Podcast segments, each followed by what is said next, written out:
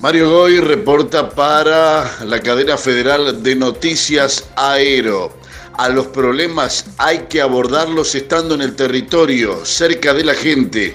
Esto lo dijo el ministro Elustondo en su visita a Puan en el marco de la reunión de gabinete que la gobernadora María Eugenia Vidal encabezó en el día de ayer en Bahía Blanca junto al vicegobernador Daniel Salvador, el titular de Ciencia, Tecnología e Innovación, Jorge Lustondo, expresó que el desafío es acerca la ciencia y a la gente. No estamos inventando nada, solo volvemos a las fuentes, educación, ciencia y calidad de vida. Está todo ligado y en esto estoy trabajando. El funcionario continuó la actividad en la ciudad de Puan, en el partido homónimo del sudoeste bonaerense. Con referentes comunales analizó el tema de agenda en común, recorrió las instalaciones de la Escuela Técnica número 1 y recibió el reconocimiento de la comunidad como huésped de honor. La distinción fue entregada en la sede Punto Digital por el aporte realizado por Estación Ciencia, la feria itinerante del conocimiento que visitó la ciudad de Darregueira a fines de abril de este año.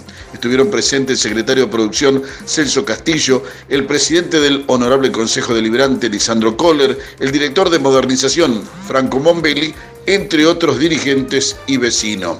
Ha sido muy gratificante la visita al municipio de Puan para mostrar a los problemas hay que abordarlos estando en el territorio, cerca de la gente, tal como lo sostiene la gobernadora Vidal, afirmó el ministro en la Escuela de Educación Técnica número uno, el Ustondo conoció el aula de computación, el taller de electromecánica e intercambió ideas con el personal directivo, docentes y alumnos, junto a la inspectora jefe distrital y al consejero escolar. En Punto Digital, donde se trabaja para la instalación de un futuro club social de innovación, ofrecen capacitaciones en alfabetización digital, periodismo, comunicación, cambio ambiental y huerta entre las más relevantes.